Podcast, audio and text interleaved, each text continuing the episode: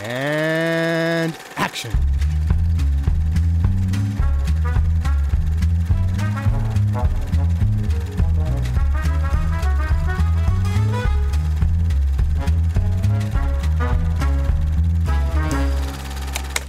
If you will just lean back and relax, I'll tell you a little ghost story. Please don't hesitate to turn out your lights. I'm sure the warm glow from the picture tube will be sufficient to melt all your fears of the dark.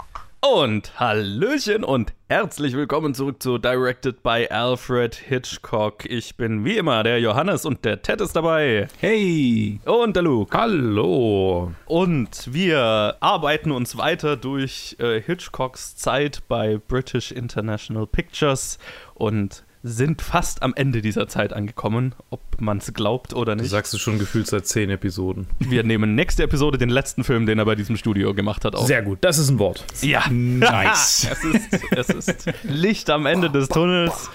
Ähm, diese Episode reden wir über Rich and Strange, in dem äh, mitgespielt haben Henry Kendall, Joan Barry, Percy Marmont, Betty Amman und viele mehr.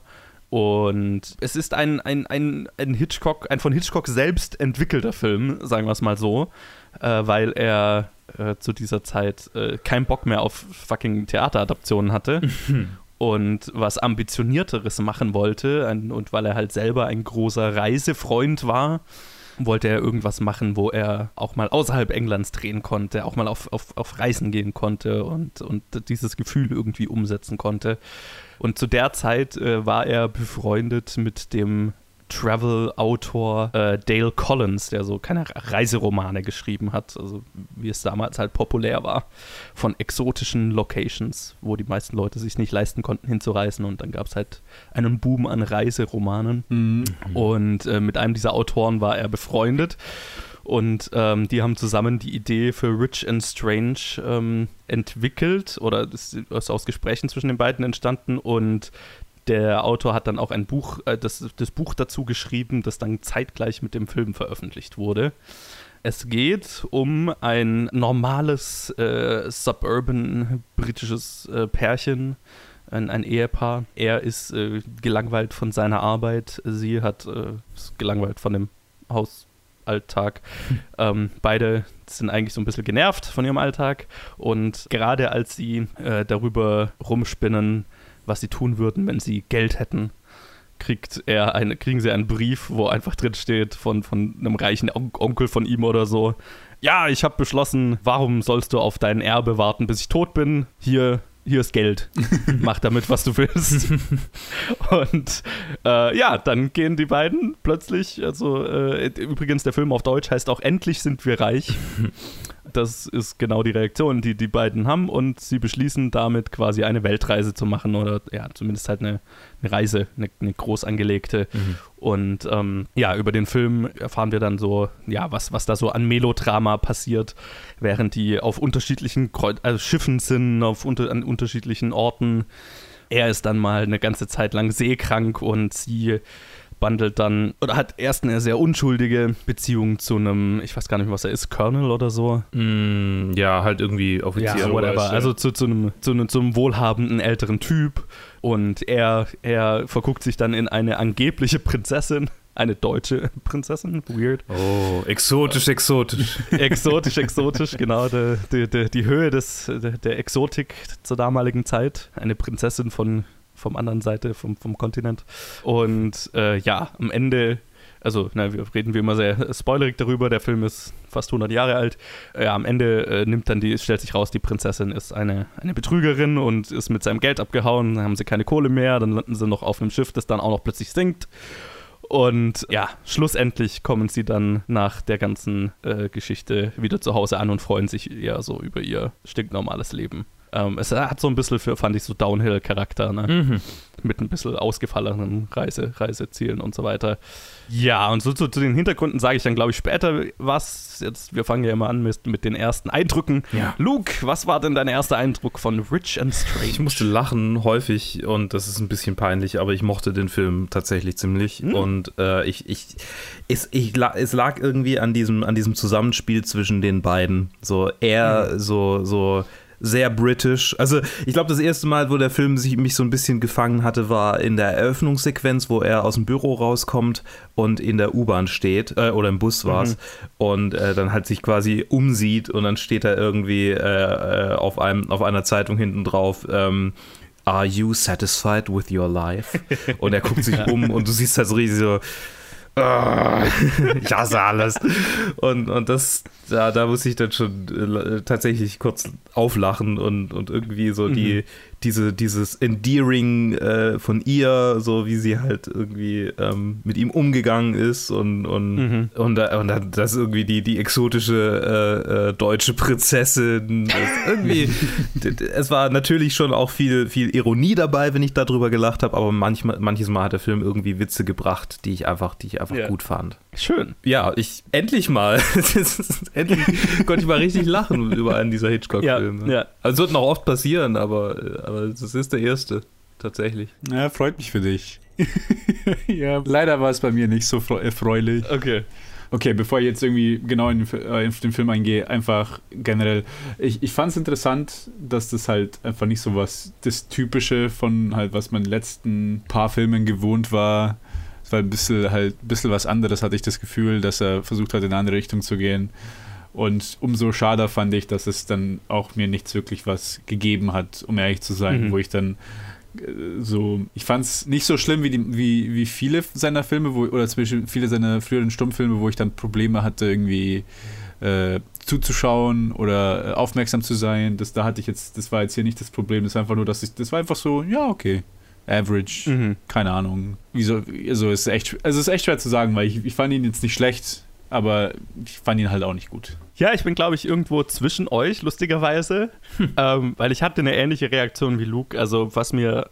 Der, der Film hatte viele Elemente, die mir ganz, die mir ziemlich gut gefallen haben und allem voran so die Dynamik zwischen äh, Henry Kendall und Joan Barry, ne, die zwei Hauptdarsteller, ähm, die waren einfach sehr sympathisch, fand ich. Mhm. Und, und auch so, da war ich auch schon drin in diesem Melodrama, ne, dann auf der, weil, weil er sich ja schon so ein bisschen wie ein Arsch verhält auf dem Boot und ich mir die ganze Zeit gedacht habe, ja, dann fang doch deine Affäre mit deinem Colonel an oder wie auch immer, was auch immer er ist, weil dein Mann ist ja, ist ja verhält sich gerade nicht so geil. Und ähm, ich habe mich da so ein bisschen in diese Soapy, äh, äh, in diese Soapy äh, Love Quadruple reinziehen lassen. Das, das, das war nett. Und was ich halt interessant fand, also ja, mir geht's auch so, es ist ein, es ist ein bisschen ein anderer Film und ich finde, man merkt, dass es halt eben nicht die 0815 Theateradaption äh, war, die, die Hitchcock ganz viele davor machen musste. So, ne? Es war, es war eine, ei- eine, eine eigene Perspektive da. Das, da waren vor allem viel von dem Humor, gerade was du gemeint hast, Luke, da in der Eröffnung mit dem auf der Zeitung Are You Satisfied? Und dann schaut er sich da die Werbung an über, über irgendwelche Reiseziele und was weiß ich. Das ist schon alles sehr Hitchcockian. Und da, da finde ich, hat man gemerkt, da war ein bisschen mehr Leidenschaft dahinter und äh, ein bisschen mehr Möglichkeit, sich auch auszuprobieren. Gleichzeitig fand ich, der Film war total strange. Pun kinda intended. Weil er halt so viele Elemente, also das ist eigentlich drei Filme in einem, ne? Du hast diesen komischen Film über das, über das äh, unglückliche Ehepaar, das, das irgendwie die Reise macht und dann sind sie, verbringen wir sehr viel Zeit auf diesem, auf diesem einen Schiff, wo sie halt dann ihre, ihr Love Quadruple haben. Und das wird dann halt irgendwann aufgelöst, aber da ist der Film dann noch nicht vorbei. Dann sind sie noch auf der Titanic im Prinzip. Und dann machen wir noch so einen Disasterfilm durch am Ende plötzlich, wo, es dann, wo es dann fast schon so einen Survival-Charakter hat, weil die dann erst, erst äh, sich damit abfinden, dass sie jetzt sterben werden und dann stellt sich raus, ah nein, wir, wir, wir sterben doch nicht. Vielleicht versuchen wir doch zu überleben und dann werden sie doch von chinesischen Piraten gerettet oder keine Ahnung, also von irgendwelchen Fischern oder was auch immer. Und es ist halt sehr random und folgt nicht einer klassischen Story-Struktur, wie sie damals oder auch heute gemacht wurde. Und das ist eine interessante Mischung. Es war, es war erfrischend anzuschauen, ähm, wenn auch nicht jeder Teil für mich immer funktioniert hat, aber da können wir ja vielleicht später dann nochmal genauer drüber reden. Aber es war eine interessante Mischung und das wusste ich zu schätzen. Sagen wir es mal so. Schön. Ich sag, glaube ich, mal kurz was zur Entstehungsgeschichte des Films und dann können wir mal über die einzelnen, äh, einzelnen äh, Punkte reden, die uns gefallen haben und weniger gefallen haben. Ich habe ja vorhin gesagt, wir nähern uns Hitchcock, dem, dem Ende von Hitchcocks Zeit bei British International Pictures und das ist was, was sich dann inzwischen schon lange angebahnt hat. Ähm, er hatte dann jetzt über, über die Zeit eine immer schlechtere Beziehung zu den Studiobossen, vor allem Walter Mycroft, dem, dem Studioboss, der laut mehrerer Aussagen von Leuten, die damals da gearbeitet haben, das Studio inzwischen wie ein kleiner Diktator geführt hat, angeblich. Und halt immer wieder am Hinterfragen war, ob Hitchcock, also der ja damals der bestbezahlteste Regisseur Englands war, ob der sein Geld überhaupt noch wert ist und ob man den nicht eigentlich rausschmeißen sollte. Und äh, Hitchcock war entsprechend äh, angepisst, dass er immer nur diese Kack-Theateradaptionen machen musste und sich halt kreativ total eingeschränkt gefühlt hat. Und da gab es halt wohl die ganze Zeit Konflikt zwischen den beiden und den anderen Studio-Execs.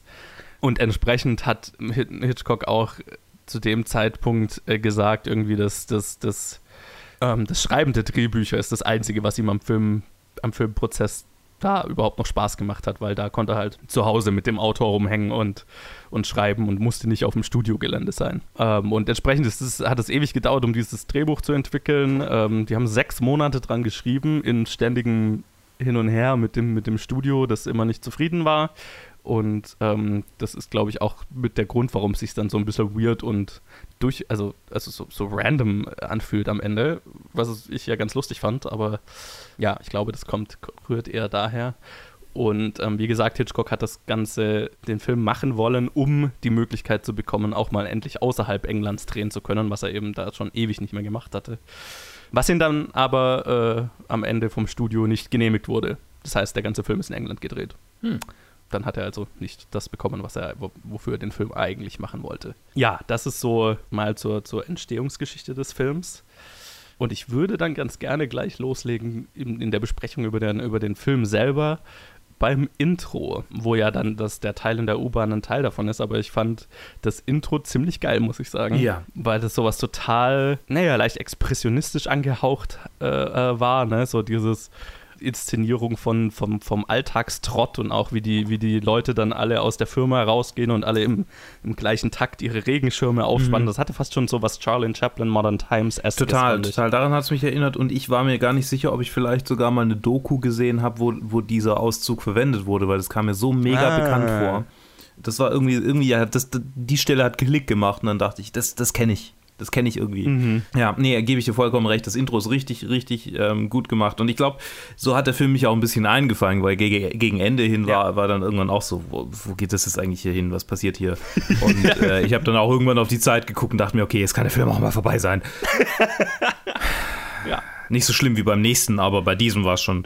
ähm, und äh, trotzdem, also ich glaube, das Intro war, hat, schon, hat schon seins dazu getan, um mich da am Anfang richtig einzufangen. Absolut. Also ähm, wäre wär der Rest vom Film näher am Intro, dann hätte es mir um einiges besser gefallen. Also um mhm. einiges. Das war ja auch noch so, so Silent Era-mäßig, wo halt auch gar kein Dialog und einfach nur alles visuell halt gezeigt wurde, was, was mir auch ja. total gefallen hat. Ja, ich war total überrascht, als ich das gesehen habe, weil ich so jetzt halt an diese ganzen eher 0815 Theateradaptionen äh, gewöhnt war, die wir halt jetzt die letzten, keine Ahnung, gefühlt zehn Episoden besprochen haben. Aber das hat mich gleich sehr positiv gestimmt, das Intro. Und auch der, auch der Humor darin, ne? Also so gerade dieses, das in der U-Bahn und dann nimmt er aus Versehen die Feder von der, vom Hut von der Dame da mit und das hatte so alles so ein bisschen was slapsticky, slapsticky mm. Stummfilmartiges, was mir total gut gefallen hat. Und ich fand es auch interessant zu sehen, einfach die, die, die Londoner U-Bahn aus den 30ern. Das war ja alles schon so ein bisschen, man hat mal, also das fand ich jetzt interessant, man hat mal so einen Einblick gekriegt in, in, die, in, in, in das London der 30er Jahre. Und ich fand es lustig zu sehen, dass die U-Bahn halt kaum anders aussieht heutzutage. Mhm. also es ist ja das Lustige, ich weiß nicht, wenn man mal in London war, die, die, die Underground, ich finde, die immer total, total beengt. Ne? Und alles ist so ein bisschen so klein und so weiter. Und das ist halt einfach daher, dass die halt so früh gebaut wurde. Und äh, ich fand es interessant, halt äh, aus der Zeit jetzt da mal was zu sehen. Ja, also das hat mir Spaß gemacht und da entsprechend hat auch, äh, äh, finde ich, dann die, die Motivation funktioniert, äh, wo er dann nach Hause kommt und wir merken halt, okay, das, die sind halt mit ihrem Leben jetzt schon irgendwie äh, äh, gelangweilt. Und ich weiß nicht, ich fand ja dann den Storypunkt, dass er halt einfach, einfach random diesen Brief kriegt und halt einfach Geld erbt plötzlich. Ich habe mich die ganze Zeit gefragt, ist es als, als Witz gedacht? Oder ist es halt einfach, okay, wir müssen den irgendwie auf dieses scheiß Schiff kriegen, aber, und das ist halt, wie wir es machen, aber ähm, ich musste lachen, als der Brief kam. Ja, ich meine, das ist natürlich Com Comedic Ja, Timing. also es ist halt einfach random. Ja, also, Ja, es- also, ja. ich musste es nicht laut, laut auflachen, aber war schon witzig. Ja, ich, ich, ja, keine Ahnung. Es ist halt, es, es, war, es war halt so offensichtlich, okay, wir wollen einen Reisefilm machen, irgendwie muss dieser Typ ja Reisegeld kriegen. Reicher Onkel, I guess. Und off we go. Das Interessante dann ist, also wir, wir machen ja schon so, also es ist ja, genau, deswegen habe ich vorhin gemeint, es fühlt sich so ein bisschen an wie so drei Filme in einem, weil wir machen ja am Anfang schon so ein bisschen total das Reisetagebuch durch, ne? Dann sagt er, kommt irgendwie immer eine Einblendung, wo wir jetzt gerade sind, dann erleben wir da kurz was und dann kommt das nächste. Bis wir dann letztendlich auf diesem Schiff sind, wo wir dann dieses, dieses Love Quadruple durchmachen. Aber bis dahin ist es total ein Reisetagebuch. Und da, das hat wohl auch so ein bisschen was Autobiografisches, weil da Hitchcock halt Elemente aus seinen Reisen, die ihm halt in Erinnerung geblieben sind, so ein bisschen verarbeitet hat. Unter anderem die Szene, wo sie in Paris sind und dann in diesem, in diesem Tanzclub sind und dann alle und dann beide so ein bisschen überrascht sind, dass die Tänzerinnen so wenig anhaben. Was halt wohl eine verharm, also eine, eine sehr runtergespielte Version von, von was ist, was Hitchcock und seine Frau erlebt haben, wo sie in Paris waren und auf der Suche nach authentischem Bauchtanz waren und dann einfach von einem Taxifahrer in ein Bordell gebracht wurden. Schön. und da halt so ein bisschen naiv einfach reingelaufen sind, letztendlich in einem Raum gela- gelandet sind, wo, wo halt eine Show war, wo zwei Frauen miteinander geschlafen haben und dann sind sie halt wieder gegangen, weil sie, weil sie etwas peinlich berührt waren. Das ist irgendwie komischerweise was, was Hitchcock öfters passiert ist. Dass er versehentlich in Bordellen gelandet ist. Ja, ja, genau. Ich, an, ich fange an, mich zu wundern, ob das immer so versehentlich war. Ähm, aber auf jeden Fall darauf basiert halt die Szene und natürlich ist es hier so äh, die super zensierte Variante oder die super harmlose Variante. Oh, die haben aber wenig an. Aber darauf basiert es halt wohl und halt auch so, dass, dass er dann auf dem Schiff seekrank ist und so weiter. Das ist halt, halt alles, alles so Reisetagebuch-Verarbeitungen der Hitchcock selber. So, dann wollen wir mal über das Love Quadruple reden auf, der, auf dem Schiff. Ja, Ja, das ist tatsächlich auf dem Schiff gar nicht so der Fokus meiner, meiner, meiner Zuneigung. okay. Elsie Randolph, die äh, credited alte Jungfer, Ja. ist mein Spirit Animal. Diese total übertriebene, awkwarde, äh, das, das war nicht so, so, das war, das war so eine wunderbare Mischung aus witzig und irgendwie auch traurig und ach, ich, ich, Mhm. ich fühle mit dir, ich fühle mit dir, das, ich wünsche dir alles Gute für dein Leben. Das, ähm, da konnte ich mich gar nicht auf das Love Triangle konzentrieren. Wenn die im Bild war, dachte ich so, ha. Ja, Und, und ich muss sagen, ich fand ihre Seite tatsächlich so ein bisschen die interessantere, weil seine Seite war so. Äh, ich, er wurde dann sehr borniert. Also ich hatte, ich hatte dann eine starke, starke Abneigung gegen ihn entwickelt in der, in der Zeit. Und ähm, hab's Ja. ihr dann so ein bisschen gegönnt, so, weil, weil der schon echt auch cool war, einfach der Offizier. Das war so, ja, das ist ein Ja.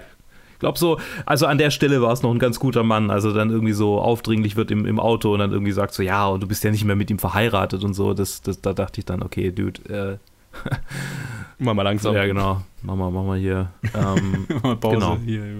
Genau, Ja. und, und, und die, die, die, die exotische Prinzessin, das war natürlich witzig. So, das war dann, das war dann auch irgendwann relativ klar, dass sie ihn halt einfach nur benutzt und ähm, Ja. ja, das äh, alles in allem Fun Romp, aber wie schon gesagt, ich war abgelenkt.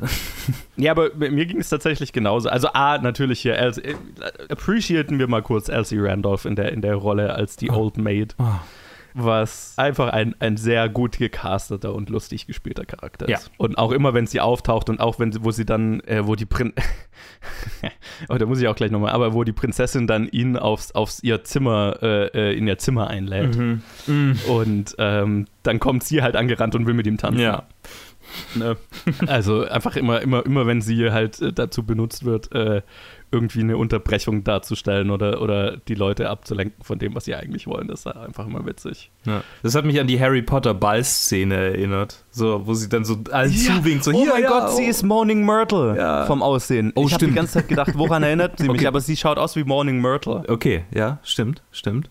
Oh, Gott sei Dank, endlich habe ich ein Bild dazu. Ich habe die ganze Zeit gedacht, ich kenne die vom Aussehen irgendwie gefühlt her. Aber ja, Ist ein Stereotyp schon seit 100 Jahren. Ja, ja, total. Es, es, ist ein Stereotyp, aber ein lustiger Stereotyp. Ja, ich muss echt sagen, weil eine Szene, die halt echt, also sie ist mir echt am meisten auch im Kopf geblieben, wenn ich jetzt über, wenn ich versuche, über den Film nachzudenken. Auch vor allem auch dann, dann die Teppichszene, wo sie einfach das kaufen will und sich dann umdreht. Kannst du das tragen? Oh, kannst du das tragen? Also, äh, okay. Ich habe gerade nachgeschaut auf Wikipedia. Auf sie können wir uns dann freuen, in der kleineren Rolle dann in einem der letzten Filme, und zwar bei Frenzy, ja. wenn wir 1972 den ja. Hitchcock-Film. Krass. ja, habe ich auch gerade gesehen, dass sie da dabei ist. Und das ist ja schon cool. 41 Jahre später. Geil, oder? Also ja. cool auch, dass, dass sie da nochmal arbeitsmäßig zusammengekommen sind. Finde ich schön. Ja, also mir ging es dann auch so auf der, in, in diesem Love Quadruple, ich war definitiv auf der Seite von hier unserer Hauptcharakterin, von Joan Barrys Charakter, weil er sich halt einfach über den Großteil einfach wie ein Idiot verhalten hat. Mhm. Aber was ich, was ich ansprechen äh, wollte, war, dass dieses ganze Love Quadruple auf dem Schiff für einen Film aus den 30ern wahnsinnig sexuell aufgeladen war, fand ich. Mhm. Überraschend explizit auch. Mhm. Ja. Ne? Also gerade da, wo, wo die in Anführungszeichen Prinzessin ihn dann auf ihr Zimmer einlädt, also sehr suggestiv und ähm, er dann erst mit der anderen tanzen muss und sich nicht konzentrieren kann und dann auf ihr Zimmer geht und so weiter. Das war schon alles also das kennt man dann aus Filmen aus den, aus den, später aus den 40ern und so weiter, überhaupt nicht mehr, einfach weil dann so Production Code und, und Co. Äh, aktiv waren. Das war überraschend sexy, das Ganze. In der Tat. Mir ist es gar nicht so, also mir ist es, mir, mir ist es so aufgefallen, weil es so, weil es so, so frei in der Beziehungsgestaltung war. Irgendwie ja. so, ja, so, also ich meine, es war jetzt nicht, dass er, dass er das irgendwie, also dass weder, weder er hat quasi ihr gesagt, so, das ist okay, noch hat sie irgendwie gesagt, so, ich fühle mich damit gut. Aber ähm, ja. es war trotzdem irgendwie so, ja, wir machen das halt so nebeneinander her und ja. Es hat sich so ein bisschen angefühlt wie eine offene Ehe, die halt nicht wirklich eine offene Ehe ist, weil sie nicht besprochen wurde. Aber, aber es war so, okay, das fühlt sich gerade alles sehr progressiv an, was hier passiert. Ja, ja, total. So auf die falsche Art und Weise, aber trotzdem. Ja, das fand ich auch interessant. Und halt, also, ne, wie gesagt, der Film tut ja auch alles dafür, dass man zumindest ihr das Ganze gönnt. Ne? Also ich hätte, ich habe, ich war auch, also ich habe auch eigentlich das, das, weil in, in vielen anderen Filmen aus der Zeit und also, wäre ja einem immer klar gewesen, okay, am Ende finden sie dann wieder zueinander so, ne? in dem Film habe ich ehrlich gesagt nicht damit gerechnet, dass die wieder zusammenfinden am Ende, weil es halt so so behandelt wurde die ganze Zeit. Also, ne, A, so offen, ähm, okay, die, die, die flirtet da jetzt halt mit dem, mit ihrem, ich nenne ihn jetzt einfach Colonel, ich weiß jetzt nicht, Commander, Commander Gordon. Ja heißt er jetzt, man könnte es auch einfach nachschauen, mit ihrem Commander rum und ihr Mann verhält sich ja eh wie ein Idioten, der ist eigentlich schon gar nicht mehr so richtig im Bild und er findet dann ja eh seine Prinzessin, also sind sie doch alle glücklich, mhm. ist doch schön. Keiner, keiner ist richtig verletzt, spricht auch keiner so richtig an, ist bestimmt nicht die gesündeste Art, aber ist okay so, ne? Mhm. Und äh, das fand ich, fand ich interessant, dass das gefühlt vom Film einfach so als, als okay, ja, das ist, das ist was passiert. Ja. Und das ist in Ordnung, so hingenommen wurde. Und mhm. eben in Kombination mit der, mit, der, mit der sexuellen Aufladung von der gesamten Atmosphäre auf dem Schiff hat sich das sehr progressiv angefühlt, auf jeden Fall. Oh ja. Während, äh, ich, ich, ich, ich streue einfach immer mal wieder einen äh, Trivia-Fact rein. Weil, weil, weil wir gerade drüber geredet haben, dass hier äh, Henry Candles Charakter auf, der, auf dem Schiff ja eine ganze Zeit lang sehr seekrank ist. Henry Candle selber wurde während den Dreharbeiten schwer krank. Ah. Und fiel mehrere Wochen tatsächlich aus. Krass. Das ist wohl mit ein Grund dafür, dass halt, also sein Charakter eine ganze Zeit lang seekrank ist und einfach nicht Teil des Films ist. Und wir einfach sehr viel mehr Zeit logischerweise mit, mit äh, Joan Barrys Charakter verbringen. Also er war wohl wirklich so krank, dass er im Krankenhaus war und also wohl eine ernste Geschichte war. Ich erinnere mich jetzt nicht oder ich weiß nicht, ob es explizit benannt wurde, was er genau hatte, aber es war wohl einfach eine ernste Geschichte. Und entsprechend wurde halt einfach wochenlang versucht, um ihn rumzudrehen und als er dann zurückkam und, und klar war, er konnte wieder drehen, dann hat er halt für, für, von ganz vielen Szenen, die halt schon abgedreht waren, haben sie dann nur sein, nur sein Bild halt einfach noch nachgedreht. ne? Und halt sei, deswegen steht, ist er, ist er ganz oft auch nicht im, im Bild mit anderen Charakteren zu sehen, sondern es wird dann halt auf ihn geschnitten. Und dafür muss ich sagen, verkauft der Film tatsächlich ganz gut. Also mir ist es jetzt nie, ich hatte jetzt nie das Gefühl, der ist irgendwie außen vor oder so. Ja, ja, würde ich auch sagen. Also einfach gut geplant. Ich meine, es kommt ja schon öfters mal vor, dass dann auch Schauspieler, also heut, bis auch heutzutage noch, dass Schauspieler dann nicht zur selben Zeit Zeit haben und dann tatsächlich nie im selben Raum miteinander stehen und so. Und ich fand hier, das hat schon ganz gut funktioniert, dass die einfach um ihn herum gedreht haben. Hitchcock selber hatte eine Cameo in dem Film, die aber am Ende rausgeschnitten wurde. Ah. Mal wieder in der U-Bahn. Nee, tatsächlich nicht. Er wäre ganz am Ende des Films, wo die beiden dann wieder in England ankommen, wäre er ein, ein, ein, ein Typ gewesen, den sie am, ich weiß, am Hafen dann logischerweise äh, getroffen hätten und dem sie quasi ihre Geschichte erzählt hätten und er dann gesagt, äh, irgendwie hätten, ich hab's jetzt, weiß es nicht mehr genau, aber irgendwie haben sie dann gesagt, ja, es klingt, äh, klingt doch bestimmt fast wie so ein Film, oder? Und er hätte dann gesagt, na, daraus nie, wird nie jemand einen Film machen. Also er hätte tatsächlich eine Sprechrolle gehabt sogar. Ja, genau, er hätte tatsächlich einen kurzen Satz gesagt. Verrückt. Haben sie dann rausgenommen. Ich glaube, er fand es auch einfach nicht witzig und Studio wollte es auch raus haben. Und tatsächlich im Roman, der äh, ja zeitgleich äh, geschrieben wurde, treffen die beiden am Ende auf einen äh, quote-unquote Little Fat Man, dem sie ihre Geschichte erzählen. Schön. Dann dachte er so, ich weiß den perfekten Man dafür. Ja, genau. also im Roman, in, in, den Roman hat er es geschafft. Da ist es drin geblieben, was ich, was ich lustig fand. Also ja, ich meine, er hat sich auch ganz gerne über sich selber lustig gemacht. Mhm. Ja, wollen wir mal über ein Thema reden, was mich über den ganzen Film etwas äh, äh, beschäftigt hat. Nämlich so, also wir haben natürlich dieses, dieses, es hat diesen Reisetagebuch-Charakter und natürlich was, was Filme in der damaligen Zeit ganz oft hatten, so dieses exotische Locations und exotische Menschen zeigen und so weiter. Und äh, dadurch hat der Film unweigerlich natürlich immer so einen leichten rassistischen Overtone bei bestimmten, also ich meine, sie sind dann später mal in Indien oder so, ne? Mhm. Ich weiß jetzt nicht mehr genau, wo sie überall sind und dann auch am Ende, oh, am Ende fand ich fand ich, fand ich, hat es mir so ein bisschen alles zusammengezogen, wo sie dann von den chinesischen, ich weiß immer noch nicht, ob es Piraten sein sollen oder Fischer oder was auch immer. Ich glaube, es sind Fischer. Ich glaube, ja, Fischer, irgendwie so. Sie sagen irgendwann mal was, was, was nicht Fischer ist. Ah, egal ähm, werden sie von denen gerettet und dann gibt es diese Szene, wo sie da, okay, die kriegen dann was zu essen und sie, das war, fand ich noch ganz lustig, wo sie das so in sich reinschaufeln, ne? Mhm. Und dann wird ja da ein Kind geboren auf dem Schiff und ich weiß nicht mehr den Wortlaut, aber sie reden auf jeden Fall darüber, wie glücklich doch diese Leute in ihrem, in ihrem schlimmen kleinen Leben sind und ah, ich weiß nicht mehr den genauen Wortlaut, aber ich fand es ziemlich unangenehm. Mhm. Und das hatten wir so ein paar Mal, ne, auch wo sie dann da in, in Indien da durchgeführt wurden und so weiter deswegen war der Film für mich, war noch so was, was ich am Film eben so am Ende so ein bisschen strange fand. Das war so ein Auf und Ab, ne? Einerseits fand ich ihn total lustig und dann gab es so Momente, wo ich mir gedacht äh! und dann fand ich ihn wieder ganz lustig und dann fand ich ihn storymäßig ganz cool und dann war er storymäßig wieder ganz langweilig. Ähm, ja, also die, die, die, die Rassismus-Sache ist mir aufgefallen. Ich habe ich hab mich jetzt bei mir jetzt ähnlich zusammengezogen und was die, was die, das Auf und Ab der Story angeht, das habe ich ja vorher schon angesprochen eigentlich. Das hat mich auch ziemlich irgendwann so, äh, ja, irgendwann einfach ermüdet, glaube ich. Ja, die, die Szene am Ende ist mir auch voll im Kopf geblieben. Also vor allem da mit dem Baby, wo sie dann anfängt irgendwie zu weinen und also die, die Joan Barry dann so, oh, lass sie in Ruhe, also tut es dem nicht an.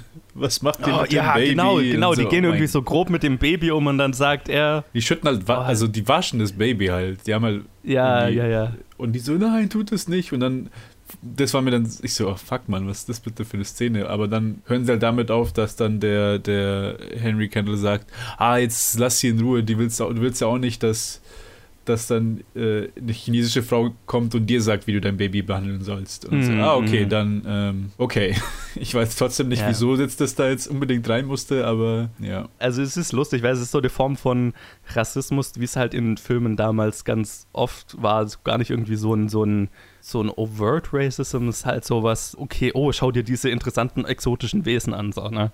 Ja. Mhm. Und das ist ja in diesem, also gerade in, in so Reisefilmen, die ja damals, also da gibt es ja, also das ist ja eine sehr harmlose Vers- Version davon. Es gibt ja auch durchaus äh, äh, Best Picture-Nominierungen. Ich weiß jetzt gerade nicht mehr, wie er hieß, aber es gibt einen so einen Film, der im Prinzip nur ein Reisetagebuch durch Afrika ist, ähm, ich- wo dann mega rassistisch Ja. und halt, wo auch vor laufender Kamera dann äh, Tiere gejagt und erschossen werden und so weiter, weil es ist halt einfach nur so eine so eine lustige Safari für weiße Leute durch die exotischen Teile der Erde. Und halt in dem Moment, wo man Kameraequipment transportieren konnte, gab es halt eine ganze Zeit, wo, wo solche Filme total bekannt waren, also total beliebt waren, weil die Leute halt nicht rausgekommen sind und so Teile der Welt gesehen haben. Und das hat halt heutzutage immer so ein bisschen so einen komischen Beigeschmack. Ähm, und dann gibt es halt Beispiele, die sind schlimmer als andere. Hier fand ich es jetzt dann noch relativ harmlos. Aber durchaus unangenehm anzuschauen. Oh ja. Wie gesagt, es sind, es sind wenige Momente im Film und ja, die sind halt, die sind halt da. Der Film selber kam, äh, als er damals rauskam, also er hat ewig in der Postproduktion gebraucht. Eben weil, weil immer äh, zwischen Hitchcock und Studio rumgestritten wurde, was jetzt der Film am Ende sein soll und was gut ist und was raus muss. Und da ist eben auch Hitchcocks Cameo äh, zum Opfer gefallen, diesem, diesem Prozess. Irgendwann kam der Film dann raus, äh, 1931, und kam eher so mäßig gut an. Mhm. Ich auch Weil gehört, ja. äh, das ich, Interessante in der, in der Biografie fand ich, dass einfach nur gesagt wurde, äh, dass das großflächige Urteil über den Film in der Kritikerlandschaft war einfach nur ein Wort. Interesting. Das tut weh. Ja. es ist lustig, weil das auch mein Erlebnis mit dem Film halt war. Ich fand ihn halt, glaube ich, besser als die Leute damals, aber ich habe mir halt auch, nachdem der Film vorüber war, habe ich mir auch gedacht, ha, interessant. Was ein merkwürdiger kleiner Film. Was eine merkwürdige Kombination aus Dingen. Was ein merkwürdiger Plot. Ne? Einfach auch gerade, weil dann halt diese, dieser Survival-Teil kommt. Ja, aber deswegen, das hat mich jetzt nicht überrascht, dass der eher so, so ein, ein Schulterzucken von der Kritiker-Community dann damals bekommen hat. Was dann übrigens auch äh, Hitchcocks weiter dazu geführt hat, dass Hitchcocks Zeit bei British International Pictures eher die Tage eher gezählt waren. Ich würde noch kurz über den Survival-Aspekt am Ende reden, weil das war tatsächlich wieder eine Szene, die ich, die ich ganz gut fand. Ne? Also da, da wurde der Film überraschend ernst plötzlich, weil wir haben ja diese, diesen Moment, wo, also sie haben, sie haben kein Geld mehr, weil die äh, exotische deutsche Prinzessin, die keine war, ähm, hat, ist mit seinem ganzen Geld abgehauen und sie finden dann doch wieder zueinander und äh, in, in dieser schweren Zeit und äh, schaffen es dann halt auf irgendeinem billigen Dampfer halt ein, eine, eine Kabine zu kriegen, äh, fahren damit los und irgendwann hört man halt einfach von draußen, ich fand das war auch merkwürdig inszeniert, aber irgendwie lustig, dass man halt einfach von draußen hört, okay, es, äh, irgend, irgendwas passiert gerade, man hört Schreie und so weiter und die beiden beschließen halt einfach, ah fuck it, wir bleiben hier und gehen mit dem Schiff unter und legen sich hin und dann schlafen sie ein und dann wachen sie auf und sie sind nicht ertrunken. Und dann, und dann beschließen sie, ah ja, okay, interessant, wir leben noch. Okay, vielleicht sollten wir überleben. Wir können zur Luke rausklettern, sie klettern raus und haben halt, bemerken halt, okay, das Schiff ist halt nicht ganz untergegangen. Sondern es liegt halt so halb, halb noch im Wasser. Und dann gehen sie über dieses halb kaputte Schiff und das hatte so fast schon so, so, so Survival-Geschichte-Charakter, so ein bisschen Endzeit-Charakter. Das fand ich fast schon arg melancholisch für einen Film, der eigentlich davor sehr rompy war, ne? Ja, Ich- ja, bei mir war es halt, halt schon zu, zu nah am Ende vom Film, wo ich halt schon ein bisschen ausgecheckt war, um ehrlich Ja, zu sein.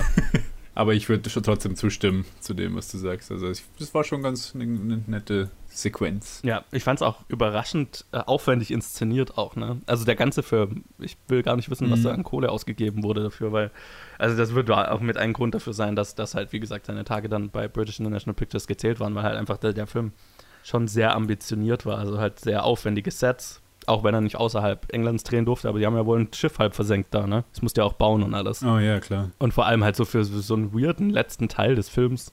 Das, das war der Moment, wo ich mir dann halt einfach gedacht habe, okay, das ist ein, ein merkwürdiger, aber interessanter Film. Einfach weil da, okay, das sind die letzten 10, 15 Minuten des Films. Aber wir versenken noch ein riesiges Schiff. Geil.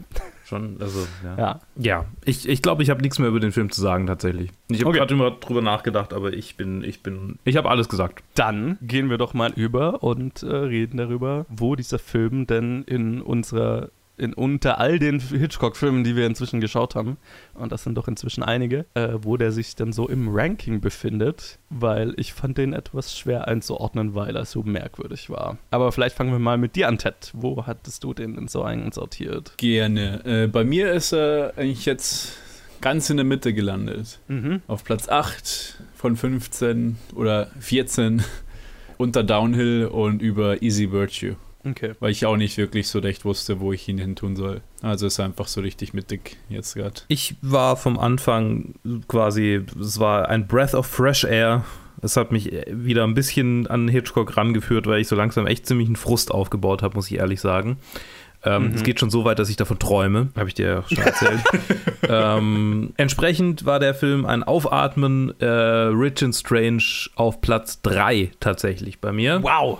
Vor Murder hinter The Lodger. Das heißt, er ist auch in der Zwischenstaffel-Auswertung, äh, also Staffel äh, 4.2, auf Platz 1. Krass. Ja, nee, also über Murder hat es bei mir nicht geschafft. Ich habe ihn auch relativ im Mittelfeld eingeordnet. Ich habe ihn auf Platz 7 hinter Downhill und vor The Skin Game.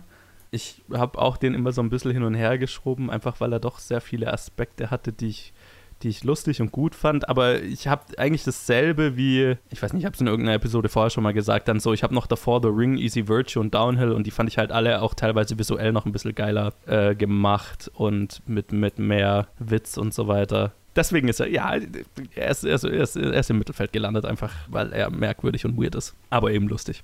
Gut, dann würde ich doch mal sagen, das war unsere Besprechung zu Rich and Strange, beziehungsweise Endlich sind wir reich. Hitchcocks äh, 15. Film, wenn ich die Übersicht nicht verloren habe. Danke, Ted, danke, Luke, dass ihr dabei wart. Gerne. Gerne, gerne. Danke euch, dass ihr zugehört habt. Lasst uns wissen, falls ihr euch den gegeben habt, wie er euch gefallen hat und ob ihr euch äh, mit uns durch die ganzen Filme arbeitet. Ich bezweifle es. Aber falls jemand das mitmacht. Respekt. Und dann würde ich sagen, wir hören uns dann in der nächsten Episode wieder zu Hitchcocks letztem Film unter British International Pictures. Einem Film, der im Prinzip ein ganz ein, ein, ein großer Prank ist und mehr eigentlich nicht. Wir reden dann in der nächsten Episode über Number 17. Bis dann. Hooray. Bye.